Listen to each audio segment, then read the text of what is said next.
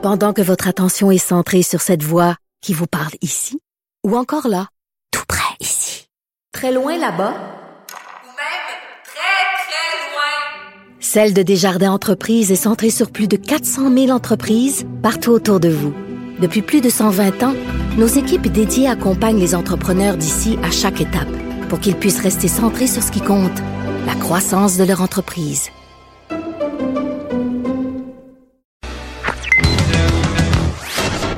Connaît tous les dessous de la politique.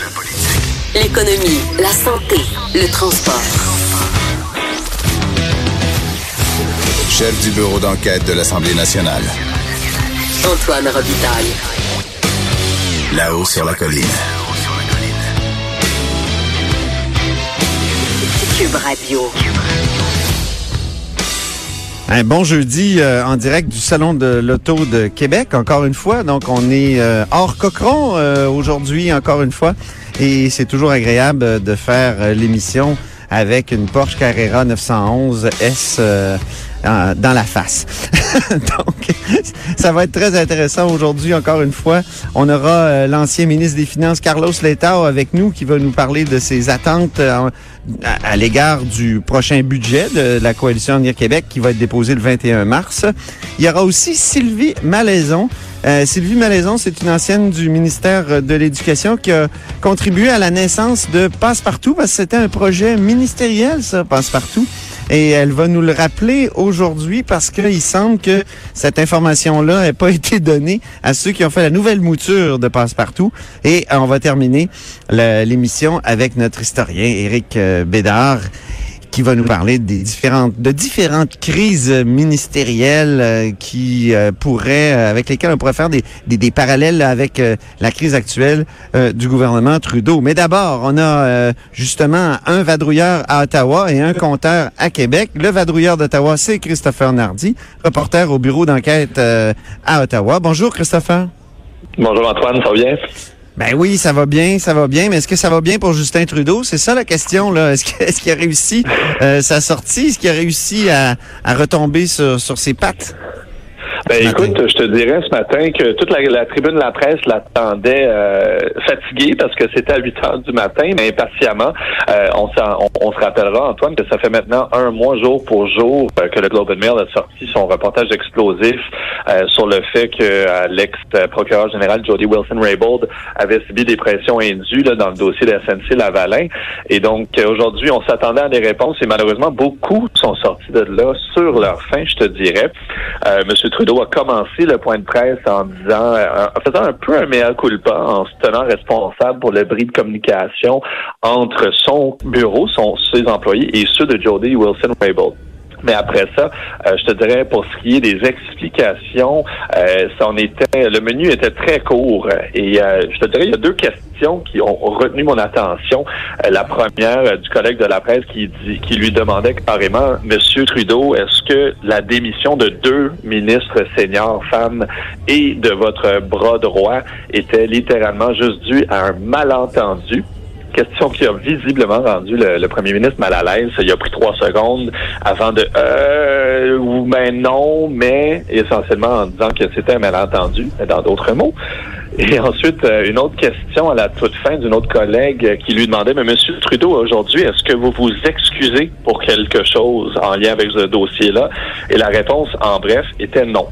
Alors, euh, c'est sûr que pour lui, il parlait beaucoup de bris de communication, de malentendus, mais a répété pour euh, la énième fois aujourd'hui que, selon lui, il n'y avait toujours pas eu de pression indue sur euh, l'ex-procureur général Jody Wilson-Raybould. Oui, parce qu'un malentendu là, qui coûte euh, deux ministres, euh, puis un conseiller important, c'est un malentendu qui, comment dire, euh, fait des ravages. Ben, quand écoute, même- il y a des ravages qui, qui, à quelques mois des élections, c'est sûr que c'est pas la gestion de crise euh, que je pense M. Trudeau espérait voir.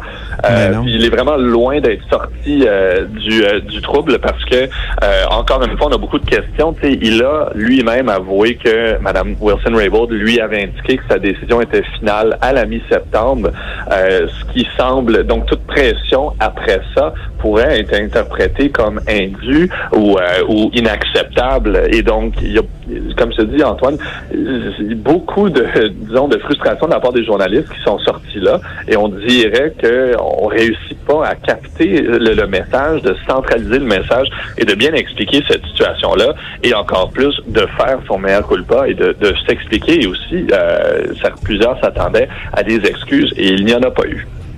Oui, effectivement, là, ça fait deux, trois jours qu'on prépare euh, le terrain pour les excuses, puis euh, finalement, pas pas d'excuses euh, vraiment. Euh, c'est, Donc, c'est une sortie un peu ratée pour, pour Justin Trudeau, de- de- si, si je puis dire. Oui, absolument. Et euh, c'est sûr que on- nous, ici, à la, à la tribune de la presse, puis à Ottawa, on compare la crédibilité de ce que lui, il dit versus le témoignage de quatre heures la semaine passée de Jody Wilson-Raybould devant le comité de la justice qui a le mandat d'étudier toute euh, cette saga-là. Et c'est sûr que Mme Wilson-Raybould a commencé son témoignage, on se le rappellera, en disant pendant quatre mois, en septembre et décembre, j'ai reçu, j'ai été la, la, la victime ou, ou le la cible de pression indue dans ce et de l'ingérence politique. Euh, ça, c'était comme le départ et on, espérait ou on s'attendait à ce que M. Trudeau, lui aussi, commence fort ce matin, mais ça n'a vraiment pas été le cas. Ça a été un peu, le- on a répété les mêmes excuses depuis euh, les- le dernier mois. Dans le fond, cet enjeu-là est sorti. Pas vraiment d'explication, juste dire, ah ben écoutez, c'est vrai, euh, il y a eu un bris euh, de communication et d'entente entre mon cabinet et celui de Mme Wilson-Raybould. C'était je, je vais y veiller. On a aussi d'ailleurs promis qu'on va étudier avec un panel extérieur la question de séparer euh, le rôle du procureur général et du ministre de la Justice. Mais c'est comme je te dis, Antoine, c'est rien de concret, c'est pas d'explication. Et, euh, à tel point que tantôt, euh, le, le directeur des poursuites pénales a, a pris la peine de créer un compte Twitter et de gazouiller lui-même que son rôle devait être fait Ben sans oui. ingérence euh, politique. Tu, tu l'as relayé d'ailleurs, ce, ce tweet-là, hein, qui, euh, qui, qui, qui, qui tombait à, à un drôle de moment, effectivement. Ben, c'est surtout que le compte a été fait hier. Donc, on, on, on pourrait croire, euh, moi j'ai tendance à croire que le- ce bureau-là, qui gère dans le fond toutes les, les poursuites du gouvernement, là, les représente les procureurs, s'est dit, ben écoute, il faut nous-mêmes, on va se lancer un peu dans la mêlée de façon hein, indirecte et en réitérant qu'on fait notre travail sans euh, ingérence politique et sans, euh, sans euh, euh, et en voulant être à l'abri de tout ça. Donc, tu sais, euh, on dirait tous les tous les jours, Antoine, il y a quelque chose qui vient ajouter un peu d'huile sur le feu, qui ne mourra pas de bientôt, on dirait, grâce à M. Trudeau. Puis ça commence à, semble-t-il, percoler dans, dans, dans la population, euh, malgré les explications là, de Gerald Bott hier euh, euh, et, et, et de la sous-ministre. Moi, j'ai trouvé quand même qu'il y avait des poignées là-dedans pour atténuer le, les accusations euh, de, de Mme Wilson-Raybould. Quand même, Euh, les, les, les deux témoignages d'hier euh, étaient assez efficaces aussi. là. Euh, Peut-être pas aussi euh, percutants que que, que, que le sien, mais, mais quand même, euh, c'était c'était efficace, c'était détaillé, c'était... Euh, tu sais, que, par exemple, quand euh, on, on, on dit qu'il y a un avis euh, juridique qui s'est pas rendu, finalement, parce que le Mhm. ministre voulait quasiment pas le voir, au fond. Euh, Mhm. Ben, dans le c'est- fond, c'est ça, quelque c'est le point le plus intéressant qui, qui soulève le plus de questions, je te dirais, et qui remet, pas, pas nécessairement en question le témoignage de Mme Wilson-Raybould, mais qui, qui soulève quand même plusieurs questions. C'est c'est justement ça. La sous-ministre de Justice qui dit, ben, on a préparé un avis juridique à savoir est-ce que ça aurait été ou est-ce que c'était, euh, disons, acceptable ou même une bonne idée d'aller chercher un, un deuxième avis quant à est-ce qu'on devrait offrir un accord à SNC ou pas. C'était pas la- l'avis juridique n'était pas de, de dire il faudrait donner un accord et, et éviter les accusations criminelles à SNC, mais tout simplement est-ce qu'on va aller chercher un autre avis exter- externe? Et c'est là que la question se pose. Jody Wilson-Raybould aurait interdit à son ministère d'envoyer cet avis juridique-là au bureau du conseil privé, qui, on se rappelle, sont les fonctionnaires qui appuient le premier ministre. Et pourquoi donc? Est-ce que c'est parce qu'elle n'aimait pas le contenu de l'avis, elle n'en était pas d'accord? Est-ce qu'elle trouvait que c'était mal fait? Là, c'est sûr que je pense que tout le monde à Ottawa aimerait beaucoup le lire, cet avis-là, aujourd'hui. Ben oui, certain. ah oui. Pour ça que, je veux dire, il y a quand même une, euh, une, une, une contre-offensive de la part de, du clan Trudeau, je, je pourrais dire, qui a, qui Oui. été assez efficace. Mais quand Le même, seul- oui. très critique. euh, On, on trouve des tweets assez critiques à l'égard de, de, de Justin Trudeau. Là. Euh, Il y a même de, de la part d'une députée, je t'envoyais tout à l'heure ce, Mm. ce tweet-là de Mme euh, Célina, euh, qui Mm-hmm. est euh, députée de Whitby. Euh, L'indépendance, en- euh, non, excuse-moi. euh, I believe real leadership is about listening, learning, compassion, central to my leadership. Là, elle, elle semble dire, ben oui, mais moi, quand euh, je suis allé vous voir, euh, vous m'avez pas écouté. Hein? Mhm, Euh, tout à fait. Donc, euh, ça, c'est dans le caucus, là. Et, et dans le caucus, faut pas oublier, il y a deux anciennes ministres frustrées, là. qui, qui savent comment faire brasser des choses, effectivement. Le, le, le gazouillis, d'ailleurs, de, de Mme euh, Célina euh, soulève beaucoup de questions, notamment parce qu'on ne sait pas à quoi elle réfère. Elle fait juste dire « Je suis venu vous voir deux fois et vous ne m'avez pas écouté Euh, Je tiens à, à rappeler, d'ailleurs, que euh, c'est une députée, c'est son premier mandat et elle a indiqué la semaine passée qu'elle ne se représenterait pas. Oui. Euh, pourquoi elle semblait dire euh, et elle voulait pas trop l'expliquer la semaine dernière, mais peut-être qu'il y a des raisons alternatives euh, et, Ah. et un manque d'écoute, on le sent. Les choses se brassent un peu partout et moi l'impression qu'on a c'est qu'au bureau du premier ministre à son cabinet c'est le désarroi on ne sait plus comment répondre à ces enjeux-là au niveau de Ben la oui. communication c'est c'est c'est c'est risible à certaines occasions Emmanuel Latraverse, notre collègue, nous le disait tantôt à TVA. Est-ce qu'il y a un pilote dans l'avion? Les journalistes, on semble pas en trouver, en tout cas. Ah oui. Puis euh, ce même passage-là, qui est un passage de, de M. Trudeau, là, au sujet du, euh, du leadership, euh, I believe real leadership is about listening, learning, compassion, il est utilisé par, sur Facebook par Jocelyn Coulon, un ancien candidat du Parti libéral du Canada, proche de Stéphane Dion, qui reprend ce passage-là, puis qui dit Je rappelle pour mémoire que l'ancien ministre des Affaires étrangères, Stéphane Dion, n'a jamais été reçu en tête-à-tête par le premier ministre pendant les 14 mois où il- il a exercé sa charge, et ce, malgré des demandes répétées de sa part. Jamais le PM n'a créé un environnement pour que cette rencontre se concrétise, et il faudrait croire ce qu'affirme Justin Trudeau. Donc, euh, les attaques viennent de l'intérieur, là. Hein, c'est, c'est, c'est, pas des gens d'autres partis, là. Jocelyn Coulon, là, c'est, quand même euh, euh, quelqu'un qui s'est présenté sous, sous la bannière euh, du Parti libéral du Canada. Donc, ça continue à mal aller, je pense, euh, pour Justin Trudeau, malgré cette sortie de ce matin, comme tu le dis bien, Christopher. Ah, il a tout intérêt à régler ça rapidement. Aussi, on se rappellera, les élections, c'est en octobre et euh, une élection, euh, le vent peut changer assez rapidement. Donc, on l'a vu avec le NPD aux dernières élections qui menaient jusqu'à la toute fin. Euh, c'est, euh, il a tout intérêt à régler ces enjeux-là et, surtout de, s'exprimer clairement, de, donner la, version complète de l'histoire de leur point de vue. Euh, c'est ce que je remarque. Il y a beaucoup d'anciens conseillers de Harper au niveau des communications qui, qui gazouillent et, et disent, écoutez, là, voici comment nous, on aurait géré l'enjeu. Et c'est, d'être clair, de dire, écoutez, on s'est trompé parce que peut-être effectivement que notre ton était un peu trop insistant avec Mme Wilson-Raybould, mais voici les enjeux que nous avons oui. euh, mesurés. Et ça, ça revient toujours. On parle toujours de ce fameux 9000 emplois que, que, que le Canada perdrait si SNC-Lavalin quitterait. Mais ça, c'est un autre point euh, qui nous laisse sur notre fin. C'est que personne au gouvernement est capable de nous dire d'où sort ce chiffre, qui le leur a fourni, et Ouais. est-ce qu'il est véridique ou est-ce en a qu'on même plus dans au- l'hypothèse? Hier, Sheila Cops nous disait il y a plus d'employés de SNC euh, Lavalin à l'extérieur du Québec qu'au Québec. Certains. Certains. Ah, il y a c'est près- il y en a 5 000, plus de 4 000, 5 000 à, l'extérieur. Oui. Ouais. Alors, euh, bon, ben, merci beaucoup, Christopher. Euh, c'était Christopher Nardi, donc, euh, qui est reporter au bureau d'enquête à Ottawa. Ouais, Merci beaucoup, Merci.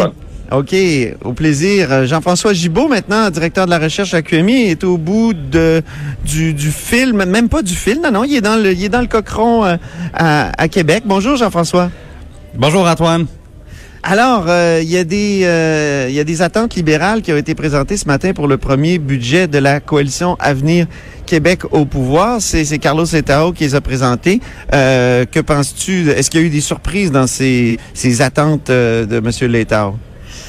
Pas beaucoup de surprises euh, venant de l'ancien ministre des Finances, euh, visiblement qui est un peu découragé euh, de, de, de voir que les, les surplus que, les, euh, que son gouvernement ont construit euh, durement, là, puis ça a été dur pour la population aussi, on le sait, mais quand même, euh, pourrait être dilapidé par les libéraux.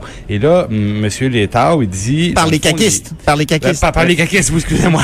Et, et m- monsieur, monsieur Létard, dans le fond, ce qu'il dit, c'est les la CAQ a, a- a trop promis et même dans certains cas a promis des choses qui n'étaient pas budgétées. Et là, c'est ce qui les amène dans euh, dans une impasse financière, c'est ce qui vient dilapider les surplus. Et là, son message central, c'est de dire, vous savez, c'est dans le fond assez simple, hein, il n'y a pas de magie. Euh, si on n'y arrive pas financièrement, ben, c'est la même chose que les- les finances personnelles des familles. faut trouver un moyen d'augmenter ses revenus. Euh, ou de diminuer ses dépenses, mais plus probablement d'abandonner euh, certains des projets qu'on pouvait avoir.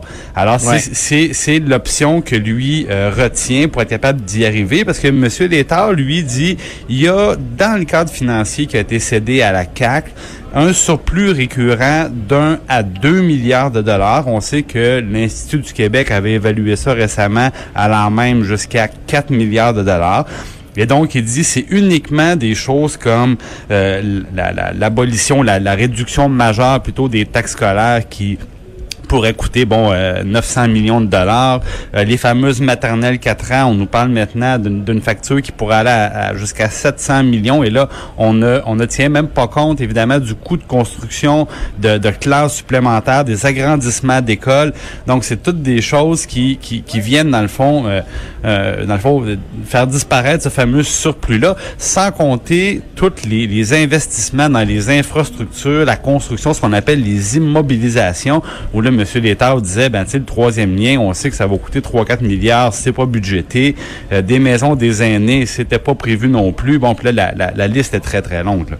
Alors, c'est un peu les inquiétudes de, de M. euh, Létard. Et euh, il aurait même pu rappeler que euh, dans le, le cadre financier de la CAC, on nous promettait 700 millions de revenus, tout simplement pour ce qu'on appellerait un effet CAC, c'est-à-dire la, la CAC avait prétendu que leur arrivée au pouvoir aurait un effet bénéfique sur l'économie qui viendrait euh, amener environ 700 millions de dollars de plus de fonds publics uniquement parce qu'ils prennent ils prendraient des bonnes décisions dans le fond. Ah oui, bon, je me souviens Ouais. pas de ces 700 Il y a- millions-là. Ah, il y avait une, euh, un petit peu de magie là-dedans. Là. Oui, hein? Ouais. Et il n'y avait C'est- pas le milliard euh, non plus des, euh, des médecins. dans- Il n'y avait pas le milliard des Ouais. médecins. Non, il n'y avait pas Mais il y avait un médecins. 700 millions magique. OK. Oui, et euh, bon, tout ça, évidemment, ça, ça met la table au budget, euh, le premier budget CACIS qui s'en vient dans deux semaines, le 21 mars. Et euh, donc, M. Létard qui voulait, euh, qui voulait dire, au fond, que lui pense que s'il n'y a pas de changement de cap, euh, Ouais. il pourrait y avoir des, une impasse financière, pas cette année, mais euh, à partir des années suivantes. euh, On va en discuter avec lui d'ailleurs dans, dans, dans quelques minutes. Euh, mais, mais avant de discuter avec lui, puis en, en terminant, Jean-François, il y, a- il y a de l'endettement des ménages. On a des, des chiffres euh, là-dessus. Et tu es un croqueur de chiffres, comme on sait, même Bien si on n'a pas entendu ton Dalida aujourd'hui. Euh, et la place de l'auto est très grande quand même dans l'endettement des ménages. Vu qu'on est au salon de l'auto, là, on a toujours un Ben petit oui. auto, nous autres. Donc, Ben, euh, parle-nous un peu de cet endettement-là, puis du rôle de l'auto là-dedans. Oui, ben la, la mauvaise nouvelle, c'est que on est très endetté. Euh, et puis là, on, on parle là, d'une dette moyenne. Puis là, on, on- on- mettons les hypothèques de côté. Là, on prend pas la, la dette hypothécaire, bon, qui, qui est une meilleure dette parce qu'on a une grande valeur en contrepartie. On peut revendre notre maison, notre condo. C'est adossé à, à des actifs, comme on Adossé à des actifs, voilà. Mais là, on parle de la dette de consommation et Ouais. on dit que le Québécois moyen, hey, Antoine, 19 438 dollars de dette de consommation pour le. Québécois moyen. Euh, on peut se consoler en se disant qu'on est les deuxièmes moins pires au Canada après le Manitoba. L'ensemble des autres provinces est encore plus élevé, allant jusqu'à l'Alberta où c'est près de 30 000 dollars par personne la dette moyenne de consommation. Et là, j'en arrive à l'automobile. Euh, euh, même si on est moins endetté, au niveau automobile, on a euh, en moyenne chaque Québécois 3 600 dollars de dette automobile, ce qui est un petit peu plus que la moyenne canadienne. Et du côté d'Equifax, qui est dans le fond l'auteur de l'étude, on mentionne que c'est simplement parce qu'on est plus nombreux à s'acheter des voitures neuves ou récentes euh, sous financement, disons. Donc, c'est un, Québécois sur cinq qui a une voiture en financement. C'est 14% des Canadiens en moyenne qui ont une dette automobile. Mais donc, 3600 dollars en moyenne la dette automobile pour euh, les Québécois. Bien, ben merci beaucoup, mon, cher euh, Jean-François. Puis je parle toujours de la, la Porsche Carrera 911S. Là, euh, Oui, ben ça, c'est plus ça doit- que 3600 pièces de ça dette, doit ça. être un petit peu plus. C'est dire. plusieurs, c'est plusieurs Hier, il y avait 3600 Véronique. Morin à côté de moi qui me mettait le chiffre de 163 000 euh, dollars pour acheter cette Porsche euh, Carrera. Alors, euh, au moins, euh, on, on voit que les Québécois, eux, sont, sont plus raisonnables avec un 3600 là, de dette. Ouais, ben là, justement, puisqu'on parle d'Equifax, là, euh, ça peut arriver. euh, c'est c'est pas clair que le banquier va dire oui si tu vas voir pour la Porsche Antoine. Ça se peut qu'il dise Exactement. non. Hey, merci infiniment, Jean-François. Merci Antoine. C'est Jean-François Gibault, directeur de la recherche à QMI. Après la pause, Carlos Letao, euh, député libéral de Robert Baldwin, est avec nous.